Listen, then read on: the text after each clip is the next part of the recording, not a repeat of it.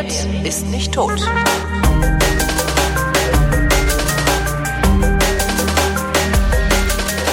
Willkommen zur dritten Stunde Leistungskurs Politikunterricht und der Zuchtmeister der Intellektuelle ist wie immer Thomas Brandt. Hallo Thomas. Ich glaube, es gibt kaum eine Bezeichnung, die schlechter auf mich trifft. Zucht, oder? ich nenne dich jetzt immer nur noch Zuchtmeister Brandt und ich hoffe, dass deine Schüler und Schülerinnen das hier hören. Ja, erstens, die hören das. Zweitens brechen die vor Lachen zusammen, weil die haben mehr mit mir zu tun. Ja, ja die haben dich noch ja. nicht wirklich kennengelernt. Ihr habt ihn noch nicht wirklich kennengelernt, äh, Freunde. Ist, die, die, die, doch, doch, doch, doch. Die wissen, dass ich hinter einer einer Schale aus aus aus Zynismus ein netter Mensch verbirgt. Das kannst du. Das die anderen wissen, dass es andersrum ist. komm, kommen wir zum. du bist, hm? du bist der Einzige, der behauptet, dass ich böse bin. Äh, ja, ne, ich, ja, weil es gibt ja auch noch eine Pre-Show, die keiner hört. Apropos Show. Thema ja. heute. Cicero. Ja. Genau. Markus Tullius Cicero. Heißt der Kichererbse, ne? Ernsthaft? Ja, das heißt Kichererbse. Wegen, weil einer seiner, weil einer seiner Vorfahren eine Warze irgendwie am Kinn hatte oder so, habe ich mal gehört. Hm. Das ist jetzt wieder der Trivia-Bereich, ne? Wo dann, wie, wie dekliniert man eigentlich Hummus, frage ich mich. Was? Hummus, Hummus, Hummum. Humum? Ähm, ich glaube, das sieht nur aus, als wäre es ein lateinisches Wort. Ah, schade. Und wenn, musst du gucken, ob es eigentlich Hummus oder Hummus ist, weil mhm. wenn das ein langes U ist, dann ist es U-Deklination, dann ist es Hummus, Humui, Humum und so weiter. Ich bin ja schon ja. mal froh, dass ich, dass ich auf Anhieb wusste, dass es deklinieren heißt und nicht das andere, was mir gerade nicht einfällt. Konjugieren. genau, deswegen ist es ja wahrscheinlich auch, deswegen habe ich deklinieren gesagt. Ja, also Cicero. Mhm. Ähm, wir, wir steigen jetzt lustigerweise schon in die lange Reihe von, von Philosophen ein, die sich auf Platon und auf Aristoteles beziehen. Tun das nicht alle? Also außer ja, vielleicht Sloterdijk mit seinem Pissverzell, den er den ganzen Tag macht, aber sonst? Ähm, naja, also es gibt ja diesen blöden Spruch mit, mit alles ist Fußnote zu, zu, zu Sokrates oder Aristoteles. Ähm, Scholastik, glaube ich, nennt man das. Ja, das ist die große mittelalterliche Fußnote zu Aristoteles. Genau. Ähm, und die, das stimmt halb, aber es stimmt halt auch nicht ganz, mhm. sondern wir haben durchaus auch, also Marx zum Beispiel ist keine Fußnote zu, zu, zu, zu Hegel, aber Hegel ist keine Fußnote zu, zu Aristoteles oder so, ne? Also so solche Sachen. Aber das ist weit in der Zukunft. Mhm. Äh, Cicero. Cicero ist jetzt für uns total spannend, weil Cicero ist der erste Praktiker, den wir haben. Ja, uns werden hin und wieder politische Philosophen begegnen, die auch Praktiker waren. Was heißt Praktiker? Äh, der war Konsul. Ach Rom. so, der, du meinst, der hat was anderes gemacht, als den ganzen Tag nur nachzudenken, sondern er hat auch für seinen Lebensunterhalt gearbeitet sozusagen. Richtig, also er ist, er ist echter Politiker. Wir haben aber jetzt nicht Praktiker im Sinne von, der hat seine Philosophie angewandt. da kommen wir jetzt drauf. Okay. Nein, er hat die Philosophie geschrieben, weil ihm alles um die Ohren geflogen ist und weil die Welt schlecht war. Aber ähm, äh, das hast du ja bei mehreren. Also Machiavelli ist zum Beispiel auch so, der kommt aus der Praxis, ja. Mhm. Ähm, also Machiavelli, äh, John Stuart Mill, ja, ähm, war auch liberaler Politiker und hat dann dazu die entsprechende Philosophie geschrieben und so. Ähm, und Cicero ist halt auch so ein Fall. Also er ist tatsächlich Konsul gewesen, wurde dann aus der Stadt äh, gejagt und zwar waren seine großen Gegner und ich fasse das jetzt alles groß zusammen. Mhm. Man man braucht mir ja also ich ich, ich mag immer so Biografiekunde nicht. Ja, machen wir ähm, im Zweifelsfall im Geschichtsunterricht. Ja. ja, da also das kann ja Matthias auch viel viel besser als ich erzählen. Äh, seine Gegner war allerdings ähm, das äh, ein Triumvirat und unter anderem war da halt Cäsar dabei und ähm, Grassus und oh, noch irgendjemand. Also er war halt Konsul und gleichzeitig gab es dieses Triumvirat, wo dann die miteinander beschlossen haben, ne, Triumvirat heißt ja tatsächlich Bund aus drei Männern, mhm.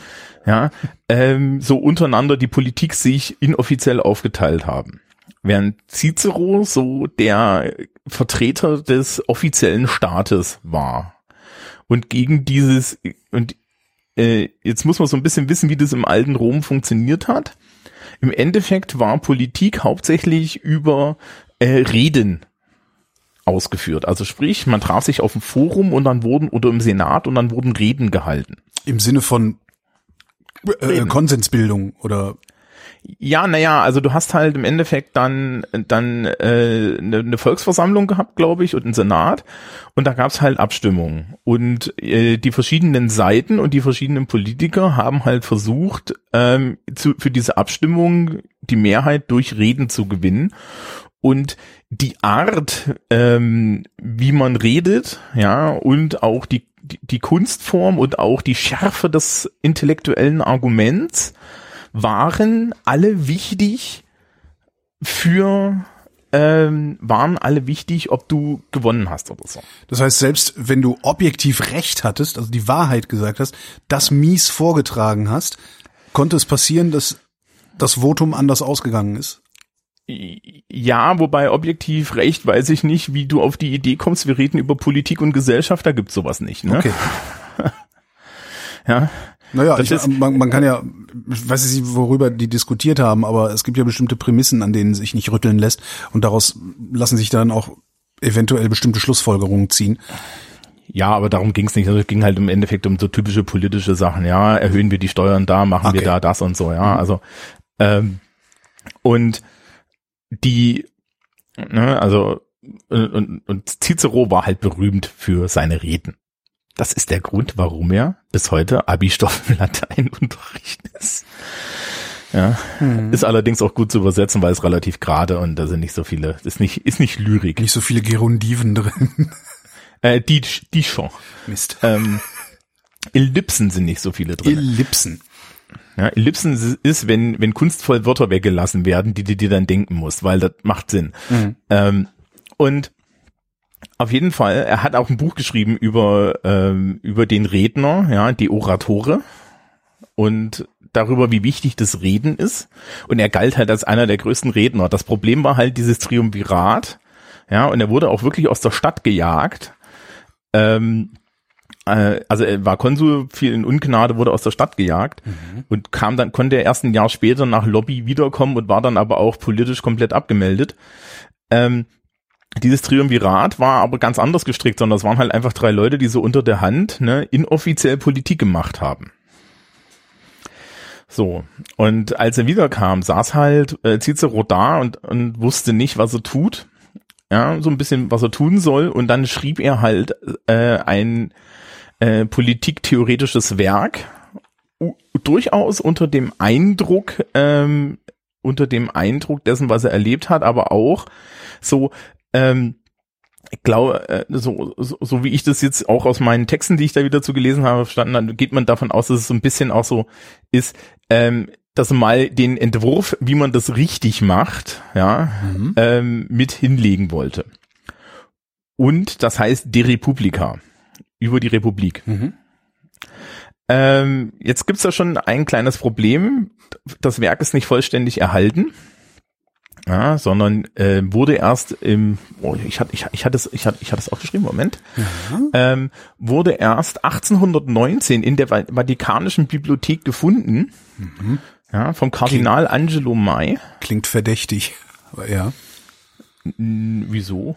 Naja, also 1800 irgendwann in der Vatikanischen Bibliothek gefunden, klingt halt so wie, aha, ich habe hier ein Fragment, ich fülle das einfach mal auf und zwar mit den Dingen, die ich für richtig halte.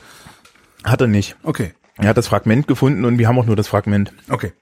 Also, da brauchst du dir keine Sorgen machen. Das wurde auch bis ins Frühe, äh, wurde dann auch relativ lange dann erstmal nicht beforscht. Erst im 20. Jahrhundert irgendwie wurde das mal beforscht, aber der hat das einfach gefunden und hat es dann auch zusammengetragen und veröffentlicht.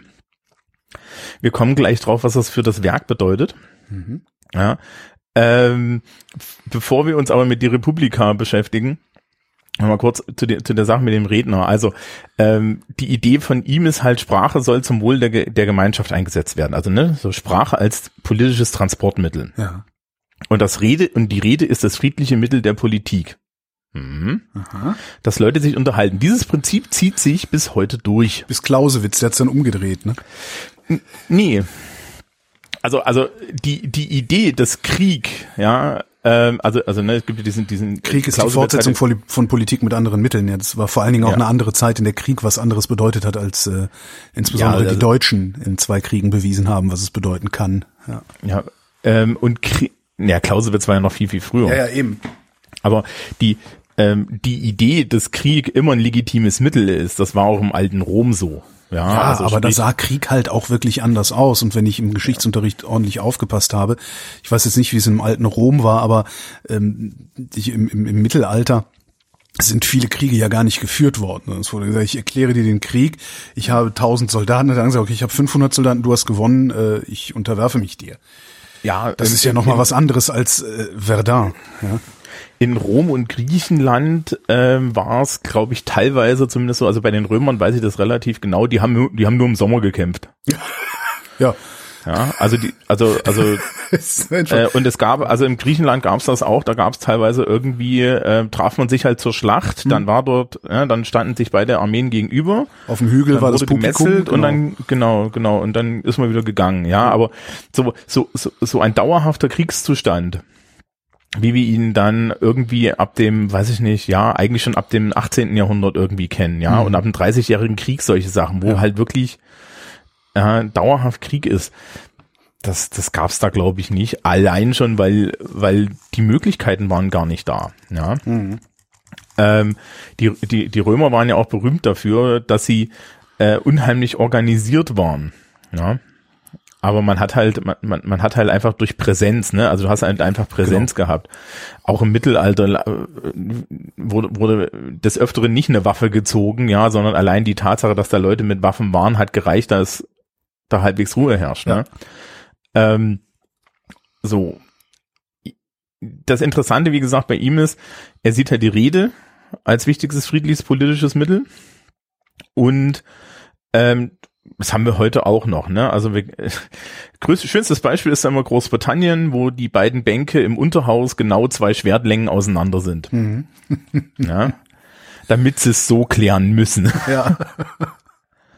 So. Und das ist aber, ein, ja, also ist ja wirklich so, ne? Diese ganze Tradition ähm, unserer Politik ist eine sehr orale oder eine, eine sehr sprachliche Tradition. Ne? Es war sehr lange rein oral, dann hat man sehr viel. Heutzutage haben wir natürlich unheimlich viel Text in der Politik, aber die Sprache als zentrales Mittel der der politischen Aushandlung, das ist tatsächlich immer noch so. Und wir sind bis heute begeistert von Menschen, die uns als Redner begeistern können. Ja. Gregor Gysi ist so eines der großen Beispiele, der immer dafür gerühmt wird, wie er dann halt auch, ja, egal ob man ihn da mag, rednerisch arbeitet. Aber Ja. gleichzeitig kann man halt auch anderen Politikern immer wieder zuhören und kann in ihren Reden finden, was sie verschleiern wollen und was sie sagen wollen. Mhm. Ja. Ähm, und Cicero war halt so ein bisschen berühmt dafür. Ja. Er kommt dann halt zurück und schreibt die Republika und ähm, die Republika ist eine Neuauflage aus seiner Sicht der Politeia von Platon. Mhm. Das heißt also, äh, ist tatsächlich ein bisschen so. Ähm, er möchte eigentlich eine bessere Politeia schreiben, um zu zeigen, dass die Römer auch gut Philosophie können. Na, das verstehe ich. Hm? Ja, also ich habe das im Lateinunterricht schon mal gehört, dass die Römer immer so einen Minderwertigkeitskomplex gegenüber den Griechen hatten, nach dem Motto, ähm, okay, ihr seid eher so die Praktiker, ja, und die großen Philosophen und Theoretiker sitzen alle in Athen. Und das war wohl anscheinend auch so ein bisschen was, ähm, das war auch schon ein bisschen was, wo, wo, wo sie sich so ein bisschen angepiekst gefühlt haben. Immer, ja. Und ähm, der Unterschied zwischen den beiden Büchern ist jetzt aber, Platon ist halt wirklich reine Theorie, ne? da hat er halt irgendwie gesessen. Und äh, Cicero ist in der Geschichte und der Realität verhaftet. Das heißt also, Cicero schreibt ein Buch über den idealen Staat, ja, wie das Platon auch tut, aber bezieht sich die ganze Zeit auf die Geschichte und die römische Realität zurück. Ja, also sprich, er, Mhm. er geht nicht hin und entwirft so ein Wolkenschloss, das, das macht dort, also, ne, sondern er, er, er hat da eine, also, ne, Ich habe So, die und so, die so. Idee, aber es funktioniert nicht, wie man in Gallien sehen kann oder sowas. Ja, nee, nicht so, sondern eher so, sondern eher so, er, er leitet halt die, die, die Prinzipien eines idealen Staates aus der Röm, ja, aus römischer Geschichte ab. Ja, er sagt halt, okay, wir haben, ja, wir haben das und das und deswegen ist das und das gut und so weiter. Wir können das vielleicht mal, wir können da so ein bisschen praktisch einsteigen. Also erstens, das müssen wir noch schnell erzählen, es ist tatsächlich wie die Politär auch ein Streitgespräch. Mhm. Die zentrale Person ist Publius Cornelius Scipio Emilianus, auch genannt der Jüngere. ja. Ähm, und es geht hinten im Buch auch um den idealen Staatsmann und das dieser äh, Scipio Emilianus, ähm, der Jüngere, ist ist es aus der Sicht von Cicero. Jetzt haben wir ein kleines Problem. Der Teil des Buches, wo drin steht, wie der ideale Staatslenker aussieht, der ist nicht erhalten. Oh. Das heißt also, wir können dann nachher nur ein bisschen, ein bisschen darüber spekulieren, wie das aussieht. Aha. Aber der sitzt halt an den Ludi Vielleicht Latini. hat er das extra gemacht, damit wir heute noch drüber diskutieren müssen. Nee, ich glaube, der wollte wirklich was erzählen. Okay. Aber ähm, das, so literaturwissenschaftlicher Tipp, ne? Solche Vermutungen über Autoren sind immer falsch. Okay. ähm, es ist so und so, ja. Wenn dich so schlau fragt, sind Autoren nicht meinst. Äh, nee, die haben alle Geltungsbewusstsein. Hm. Niemand schreibt ein Fragment damit äh, in der Hoffnung, dass dann irgendwann sich mal jemand wundert. Ja. Ah. Das passiert ja nicht sondern du möchtest ja deine Gedanken in die Welt bringen. Das ist genauso wie, wie die klassische Frage aus dem, aus dem, aus dem Deutschunterricht, ne? Was ist die, ja, ähm, was möchte uns der Autor damit sagen? Ist die Antwort meistens gar nichts, der wollte damit Geld verdienen. Aber das ist natürlich eine Antwort, die nicht zugelassen ist. Ja, also, ähm, so. Also, also sprich, meistens haben Autorinnen und Autoren Motive. Mhm. Ähm, der, der sitzt halt an den Ludi Latinii, das sind Feiertage, das sind so drei Tage hintereinander im Jahr seines Todes, weil, weil zum Zeitpunkt, als das Cicero geschrieben hat, ähm, ist, ist äh, Scipio schon tot. Sitzt er mit seinen, sitzt, sitzt er mit seiner Familie und Freunden und so weiter, da so irgendwie in seinem, in, äh, in seinem Landhaus rum und ähm, sie philosophieren halt. Und eigentlich waren das sechs Bücher, ja, also für jedes Tag, für jeden Tag zwei Bücher und das ist dann halt in Dialogen. Mhm. Ja, kann man sich so ungefähr vorstellen. Und ähm, die Bücher bestehen halt einmal aus, aus Grundbegriffen und Formen einer der Verfassung allgemein. Ja, dann führt er da hm? eigentlich auch führt er da neue Begriffe ein oder übernimmt er die? Ähm, das sieht am Ende, also er führt neue Begriffe ein. Das sieht am Ende aus wie das von Aristoteles, also auch mit diesem viele einer und mhm. Gemeinwohl, nicht Gemeinwohl. Ähm, er benutzt aber andere Begriffe und ich habe es mir angeguckt und habe gesagt, oh Gott, wir lassen, man kann es weglassen, ja. Ähm, also er macht halt irgendwie, hat nat natürlich lateinische Begriffe und, mhm. und fügt denen dann äh, noch so Merkmale dazu. Also du hast halt einmal das Regnum, das Königtum, ne, als gute Form der Einzelherrschaft, das ist die Fürsorge, ja, deren Merkmal ist die Fürsorge, mhm. ja, Tyrannis ist dann wieder die Gegenform, deren Merkmal ist der Hochmut, ja, ähm, die, die Aristokratie bei Aristoteles ersetzt er gegen die Civitatis Optimatium, ja, also die Optimatenherrschaft, mhm. ja, deren, deren äh, Idee ist Klugheit, ja. Die Oligarchie, ja. deren Merkmal ist Klickenbildung. ja, hat er recht gehabt. Ja. Hat er recht behalten. So. Ja. Ähm, die Volksherrschaft, die noch äh, Politi bei Aristoteles hieß, ist hier die Civitatis Popularis, ne? deren mhm. Ziel ist die Freiheit. Und deren schlechte Form ist dann die Ochlokratie oder Anarchie. Ochlokratie ist der Begriff, den Platon verwendet. Das ist die zügellose Masse. Ja. Ähm, ja, die, also es ist sehr ähnlich. Ja, die, die Ideen sind ähnlich. Ähm, in der Diskussion im Übrigen geht es dann darum, also, also wird einmal gesagt, die beste Variante für Scipio ist das Königtum. Ja, da ist halt einer da und macht sich äh, und, und kümmert sich und ähm, die, die Gruppen und Allherrschaft haben alle ihre Probleme. Mhm. Aber am Ende kommen sie drauf, dass eigentlich die Mischverfassung, von der wir schon mal geredet haben, ne? also eine Verfassung, wo sich alle drei Teile mischen, die wir ja bis heute haben, ne? wo wir in Deutschland eine Volksherrschaft haben, die sich ihre eigenen Optimaten, bleiben wir ruhig bei den Begriffen wählen, die dann wiederum uns einen König herbeiwählen. Mhm. Ja? Also wo du im Endeffekt diese drei Sachen hast. Diese Misch, diese, diese Mischverfassungsidee wird, gewinnt dann ganz am Ende der, äh, des Arguments. Ja? Ähm, Cicero hat auch eine Staatsdefinition und die habe ich mitgebracht, weil die sehr schön ist und weil man daran noch was anderes erkennen kann, also worum es hier am Ende geht. Ja, ich lese jetzt nicht die lateinische Variante okay. vor, weil das ist das ist das ist nett. Ist, äh, erstens weiß ich nicht, ob ich das in der Länge kann und zweitens, äh, meine Güte, das kann man sich doch sparen. Also, aber ich habe die hier mit Übersetzung da. Es ist also das Gemeinwesen die Sache des Volkes, denn bei ihm geht es darum, ähm, dass das, äh, äh, dass der Staat sich um das Gemeinwesen kümmert. Ja, das ist also noch eine neue Perspektive. Es geht hier um das Gemeinwesen. Mhm.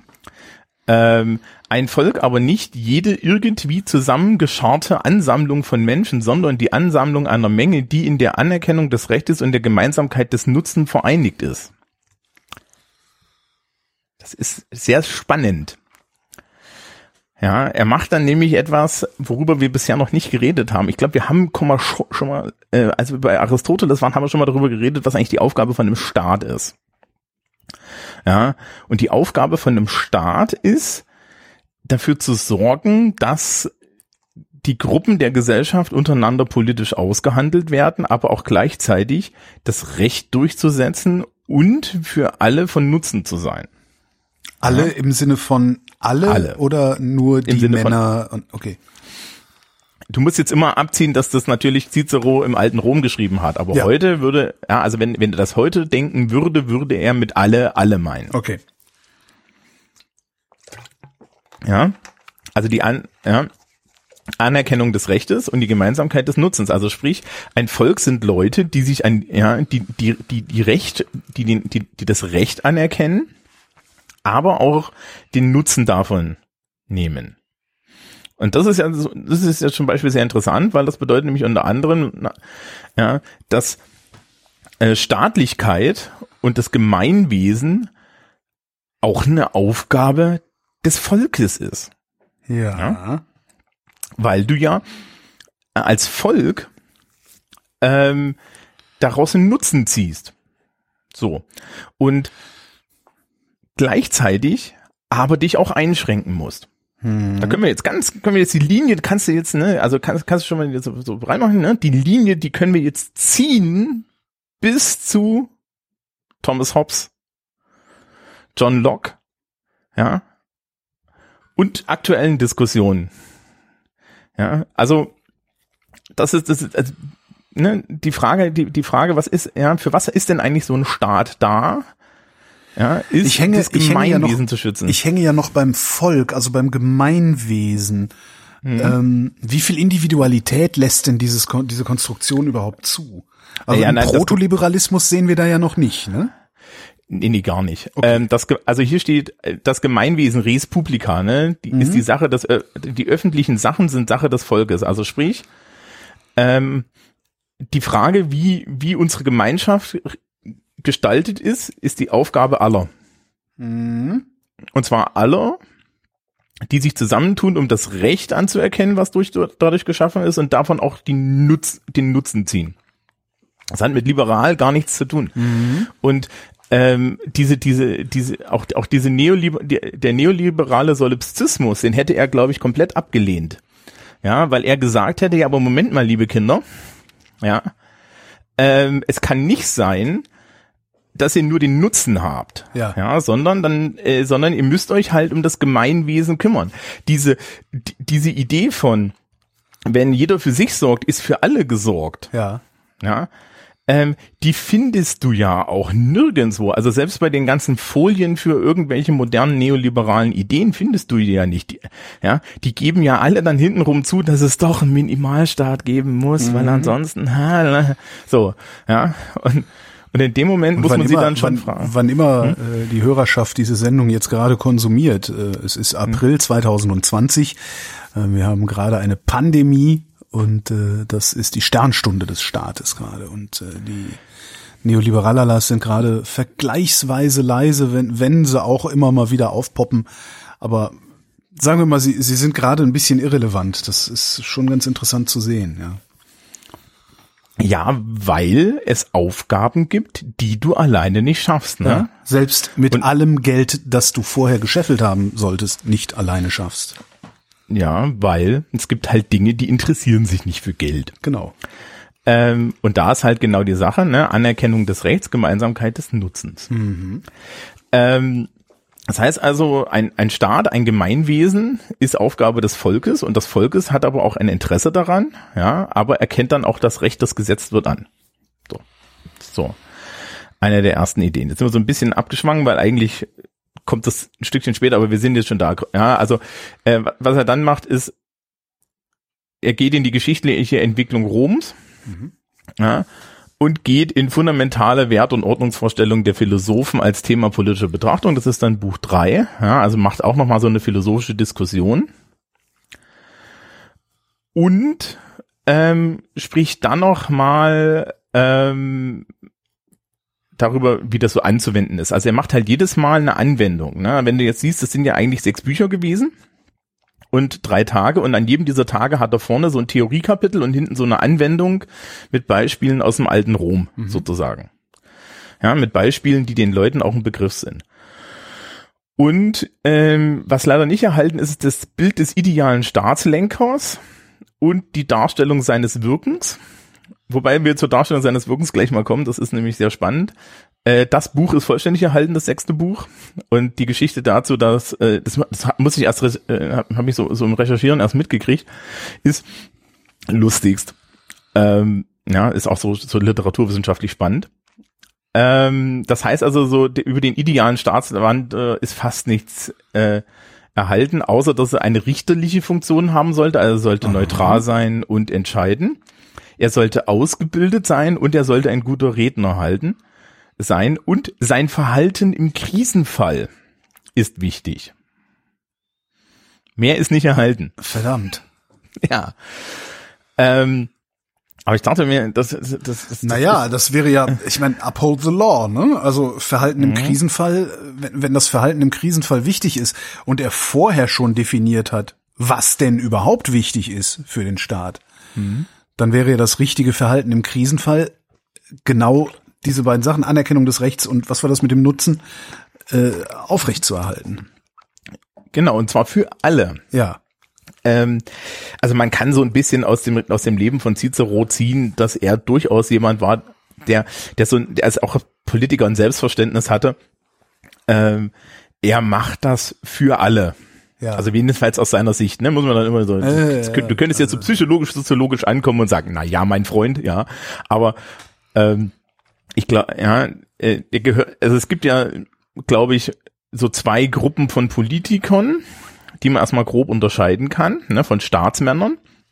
Die eine Gruppe hat auf irgendeine Art ein Sendungsbewusstsein und egal auf welcher politischen Seite sie steht, sie glauben, dass sie etwas Gutes tun oder was Richtiges tun. Ja. ja gut ist ein schlechter Begriff, richtig finde ich immer besser. Ja, weil gut und böse ändern sich die ganze Zeit und richtig und falsch ist an Kriterien zu beurteilen. Ja. Ja.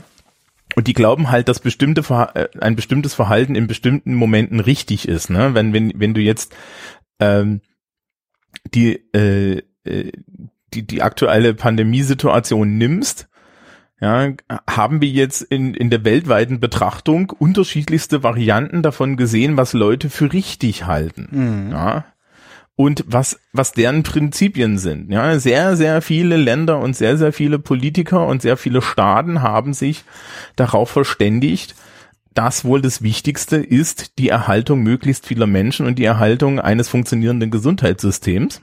Mhm. Aber es gab halt auch Ausreißer. Oh. Ja, die dann zwei Wochen später auf die Idee gekommen sind, dass das vielleicht schlecht ist. Ähm, und das ist das Interessante. Also er sagt dann halt so, der Staatsmann hat halt, ne, so, so, diese, so, so diese Idee, er ist für, du bist, du bist halt Staatsmann für das Gemeinwesen und nicht Staatsmann für dich. Ja. Und seine Gegner, ne, Cäsar und so weiter, waren ja, ur, sind ja so die Ursprünge der Machtpolitiker. Mhm. Ja, dieser, dieser Leute, die Macht haben wollten, um der Macht willen, aber auch Macht, weil sie der Meinung waren, sie wüssten es besser als alle anderen.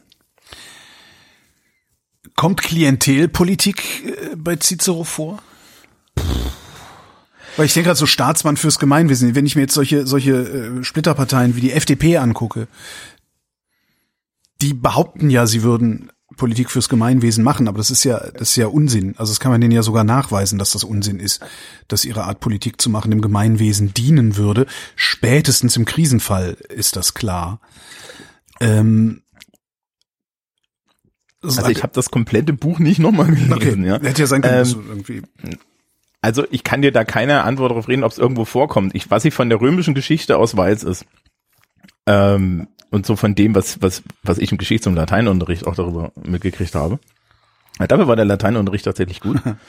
ähm, Klientelpolitik war so römisch 101, ja, also die mhm. Römer und die Griechen, die haben das alle gemacht, okay. ja, also da, da wurden halt, also der Grund, warum Cicero verbannt wurde, ist ein Klientelpolitikgrund, okay. ja, da gab's Leute, die wollten den loswerden, muss man ganz klar sagen, ja, und dann, dann, um, da, als er zurückkam, gab's Leute, die ihn zurückhaben wollten, mhm. ja, so, also kann, aber da geht's ja, da geht's ja um den Staatsmann selbst und seine anderen ja, ja. Staatsmänner. Ähm, was ich mit Klientelpolitik meine, ist halt das berühmte Möwenpick-Gesetz zum Beispiel damals, als die FDP durchgesetzt hat, dass die Umsatzsteuer in bestimmten mhm. Bereichen gesenkt wird, was dann im Grunde ja im Wesentlichen ich, den Hoteliers zugute gekommen ist. Ich ich glaube, in seinem Idealbild würde er sich sofort dagegen wehren. Ja. ja. er würde sofort sagen, der ideale Staatsmann macht keine Klientelpolitik.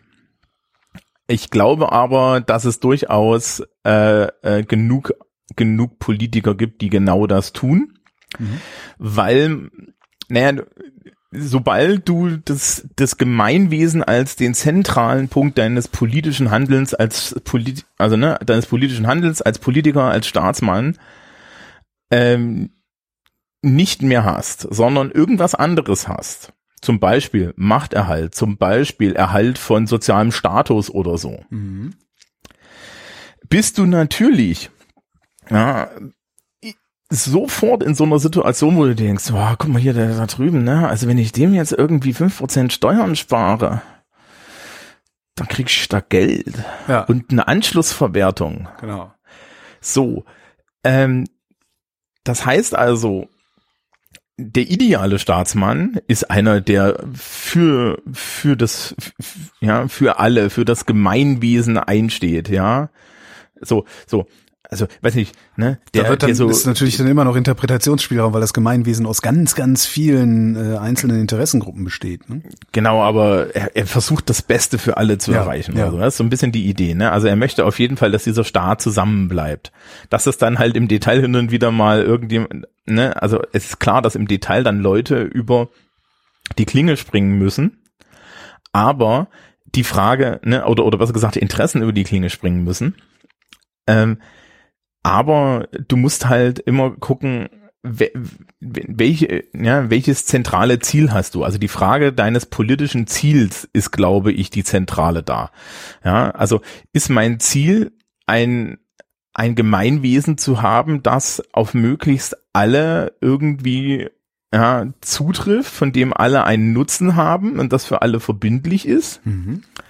Oder ist mein Ziel, meinen eigenen Vorteil zu haben? Oder ist mein Ziel irgendwie, meinen Vorteil dadurch zu erreichen, dass ich anderen Leuten einen Vorteil verschaffe? Ne? Also da, das, es ist, es ist eine sehr idealistische Sicht. Ne? Ja. Und er, also ne, er, sieht halt Scipio als den idealen Staatsmann und er hat es, glaube ich, immer selber probiert wenn du dann irgendwie, weiß ich nicht, wenn wir, wenn du jetzt alle Akten aus Rom hättest und mal so nachguckst, ja, äh, wem der äh, garantiert hat jeder Politiker irgendwo Dreck am Stecken.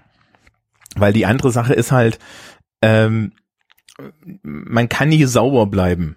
Selbst wenn man das Edelste versucht. Das ist mhm. das Erste. Und das Zweite ist, es gibt genug Leute, die das spielen, die das spielen und wirklich nicht spielen, weil sie unbedingt ähm, hehre, hochphilosophische Ziele haben. ja. Nee, ja. Und das ist, glaube ich, auch schon seit dem, seit der Antike war. Ja, die AfD ist kein neues Phänomen. Nee, das, ja. Ja, ja also das Problem ist auch, es ist eine menschliche Grundkonstante. Ja, ja? Also, ja. Ähm, wir, wir hatten ja die Diskussion jetzt schon öfter, ja, das, wo, wo ich ja immer sage, man sollte bitte Politiker nicht, ein Politiker keine höheren menschlichen Ansprüche stellen als an den Rest der Menschheit ja. und meine Ansprüche an den Rest der Menschheit sind nicht so hoch. Mhm. Ja, ähm, weil ne, also, also die Dinge, die uns nahe sind, sind begrenzt, aber sind uns nahe. Ja. Mhm. Und ähm, dementsprechend, also man kann natürlich die ne, sagen, das ist der ideale Staatsmann, ist jemand, der komplett na, so selbstlos für die für, für den Staat regiert. Und Cicero wird sich auf jeden Fall selber gedacht haben, dass er in die Kategorie fällt. Allein ich glaub's jetzt nicht. Ja. Weil irgendwo wär, würde man dann doch was finden. Man findet immer irgendwas. Hm. Ja. Und das ist, das ist genau die Sache, ja. Also, du kannst es halt versuchen und den Anspruch zu haben, ist bestimmt eine gute Leit, ein guter Leitweg für Staatspersonen, ja. Also für, für Politiker, ja, den Anspruch zu haben, ich mache hier was für die Gesellschaft und die, die Ansichten, die ich habe, sind gut für diese Gesellschaft. Mhm. Ja, das ist ja, ja, auch so bitter das ist, das ist ja was, was du zum Beispiel solche Menschen wie Christian Lindner einfach mal unterstellen musst. Ja, ja, ich, ja. ja.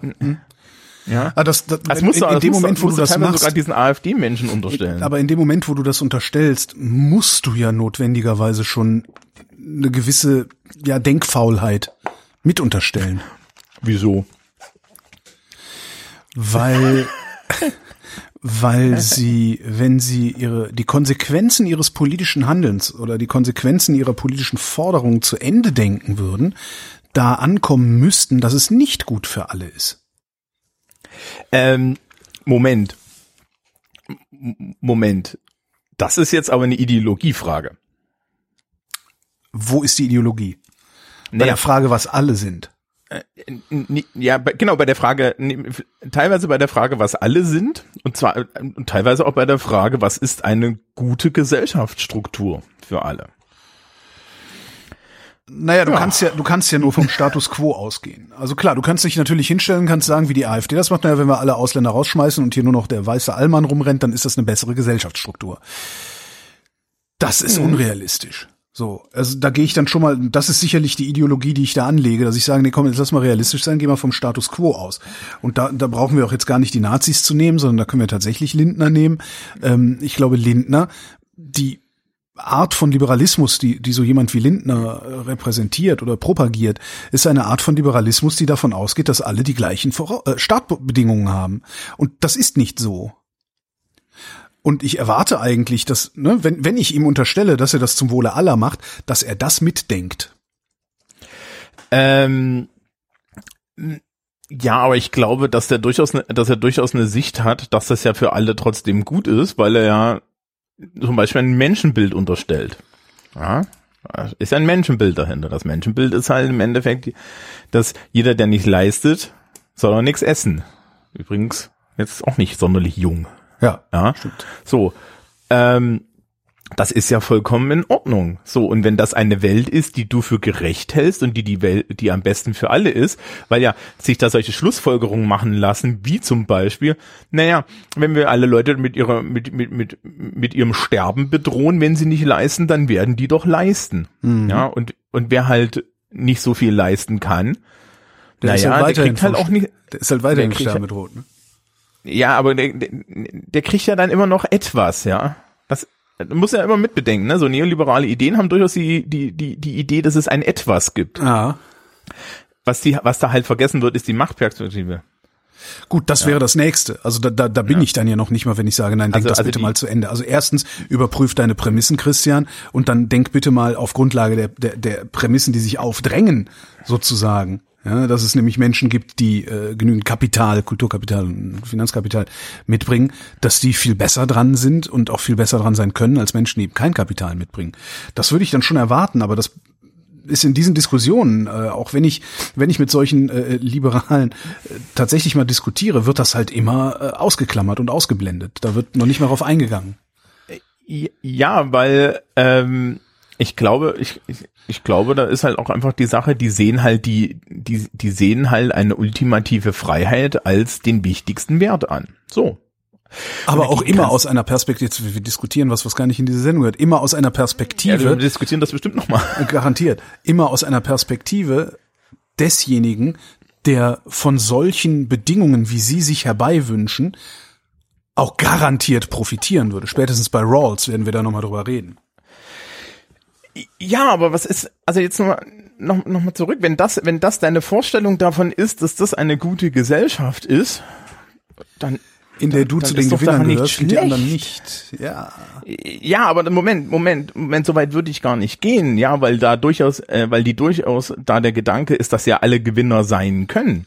Ja, das ist ja nicht so, als hätte nicht, Prinzipiell, ja. Faktisch aber du? halt nicht. ähm, ja, aber es, geht halt nicht, es geht halt nicht um die Fakti, ne, die Faktizität, sondern es geht ums Prinzip. Das Prinzip wird ja nie vollständig durchgeführt. Da stehen einem ja immer diese Linken im Weg. Das stimmt, Also, ja. ja, also, wenn Aber wir gut, das jetzt mal mein- anständig machen würden, ne, das Wir- weißt du ja nicht. Wenn wir weitermachen damit, äh, dann ist irgendwann definieren wir Christian Lindner als Weltverbesserer, was ich auch total lustig finde, weil Weltverbesserer haben grundsätzlich Unrecht. ähm, ich finde, ich finde das, ich finde, ich finde das tatsächlich ähm, ein, einen sehr schönen Zirkelschluss. Ja, sicher. Weil ich, äh, wenn wir jetzt zurück zu dieser Idee des, des Staatsmanns kommen, ich würde nicht unbedingt den Begriff Weltverbesserer nehmen, aber ich glaube, dass auch Cicero sagen würde, dass der, dass ein Staatsmann das Beste fürs Gemeinwesen will und natürlich Sendungsbewusstsein hat. Sonst wirst du nicht Politiker, sonst Ja. wirst du nicht Konsul, ja. Sonst, sonst begibst du dich da ja nicht hinein. Also du möchtest die Welt besser machen. Ob dieses besser tatsächlich besser ist, ist eine Frage, die wir eigentlich gar nicht beantworten können. Ja, wir können uns eigentlich maximal relative Fragen stellen, nämlich ist es ein Entwurf, der besser ist als das, was wir jetzt haben oder nicht. Verbesserung, ja. Ja, und selbst das Urteil kannst du immer erst ex post treffen. Ja. kannst du immer erst, du kannst dir immer erst im Hintergrund, äh, Wie wir raus bei angucken, Mövenpick, ist- da kommen wir wieder zurück, wie wir bei Mövenpick dann ja gesehen haben.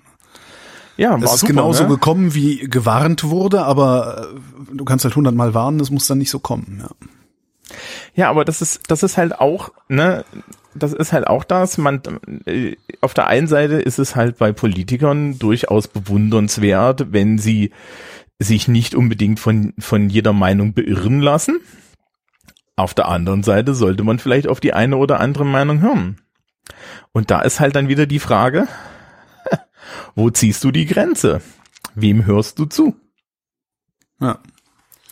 Ja, so. Es ist, halt- es ist halt nicht einfach, ja. Also, also so- das ist ein Scheißjob. ja, klar.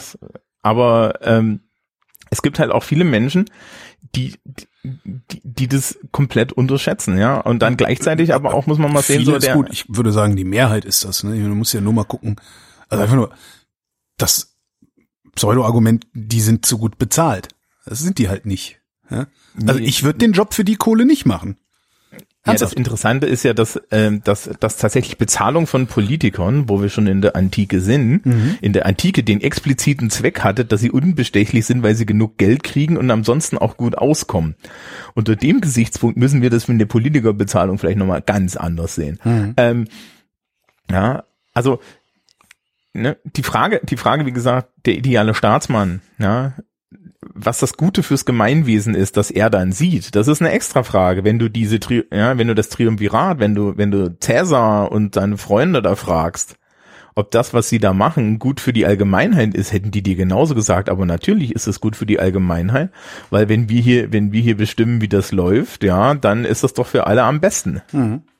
Und das ist eine unheimlich populäre Idee. Ja. Also das siehst du ja in, das siehst du ja aktuell irgendwie in Europa, das siehst du aber auch zum Beispiel irgendwie beim amerikanischen Präsidenten und so, ja. Also ne, ne, ähm, diese Vorstellung, dass äh, dass dass man äh, als Politiker schon schon selber genau weiß, was das Richtige und was das Beste ist und dass man dann jetzt sich nicht reinreden lassen will. Ja. Von irgendwelchen Experten. Ja, oder am Ende noch vom Volk, ja, oder von Leuten, die anderer Meinung sind, das ist ja das Schlimmste. Ja. Ja, also ähm, deswegen der ideale Staatsmann ist so ein bisschen, der ist so ein bisschen ideologieneutral, ne? Mhm. Ja, weil du Merkel. ne, wenn Nee, die ist ja die ist ja nun alles andere als ideologieneutral, die hat eine neutrale Ideologie, ja, aber nicht andersrum. Sehr schön. also, Das erinnert mich an Besuch beim Hautarzt, aber ist eine andere Geschichte.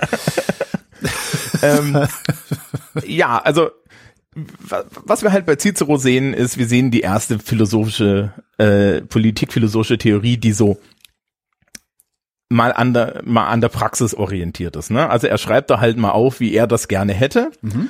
Und er schreibt das, glaube ich, vor der Folie auf, dass er es nicht hingekriegt hat. Mhm. Ja, und was bleibt dir dann anderes übrig, als ein warnendes philosophisches Werk zu schreiben, wo du sagst, ey Leute, eigentlich geht das so. Ja. Ja. So wie Joschka Fischer mit Europa, ne? Entschuldigung. Boah, ey, den, den, den, was hat der? Weiß was, ich gar nicht. Hat der ein Buch über Europa? Ja, zuletzt, das, das, letzte, das, ich hatte das zuletzt ein Buch geschrieben, da habe ich ein paar Interviews zum Thema mit ihm gelesen und mhm. war jedes Mal sehr beeindruckt davon, äh, äh, was für einen guten Überblick der hat. Hatte so ein bisschen was Harald Schmidt-eskes zu seinen besten Zeiten.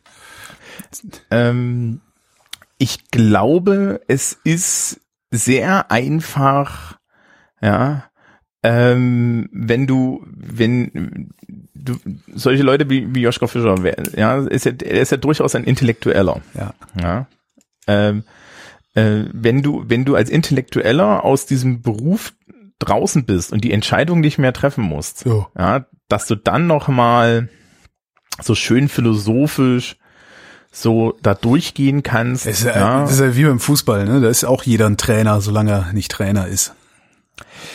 Ja, wobei das dann nochmal was anderes ist, ne? Also jetzt so, solche Leute wie Joschka Fischer und so, da muss man dann sagen, der war mal Trainer. Ja. So, und er kann sich dann jetzt dann hinstellen und sagen und sich die Frage stellen, habe ich denn gut trainiert? Mhm. Und ja, und wie finde ich wie finde ich wie finde ich den aktuellen Yogi Löw sozusagen, ne? Mhm.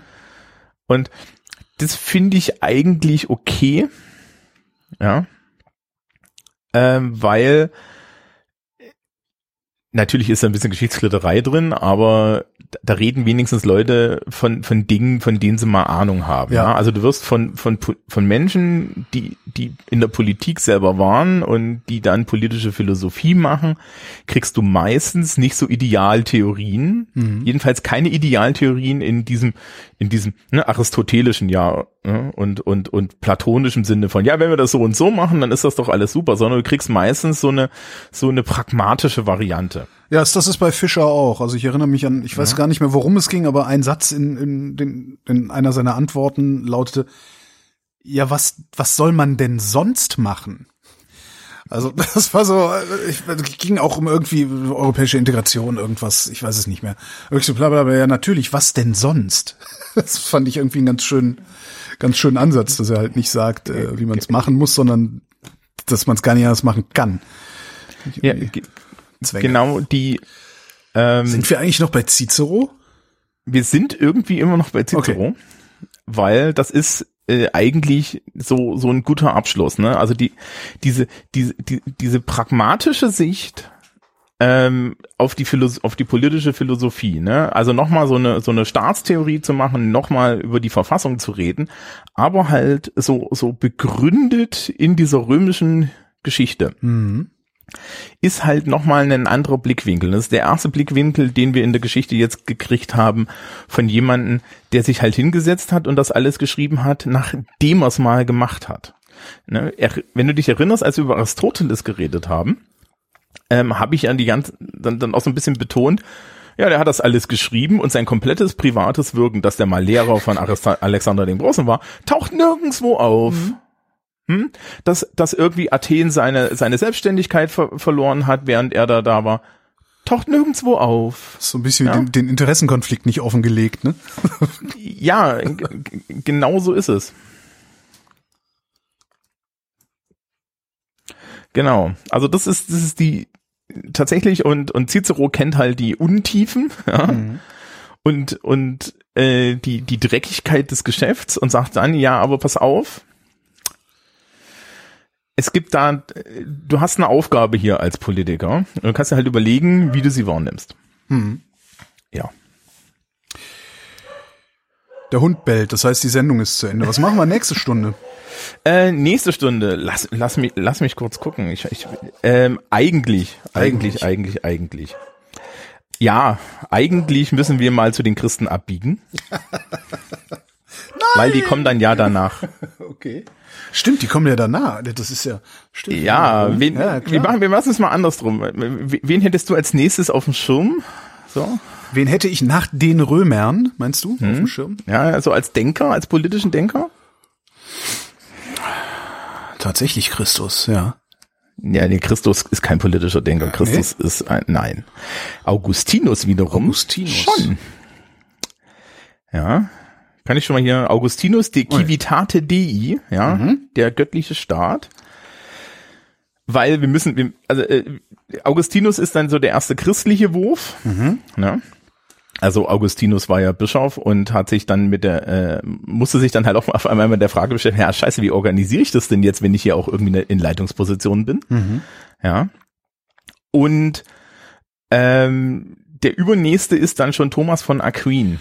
Okay. Und, und bei Thomas von Aquin fällt dann so eine christliche Lehre mit einer, mit Aristoteles zusammen. Na, da sind wir ja dann alle mal gespannt. Ja. Thomas Brandt, vielen Dank. Ja. Und euch vielen Dank für die Aufmerksamkeit. Keine Hausaufgaben. Jawohl.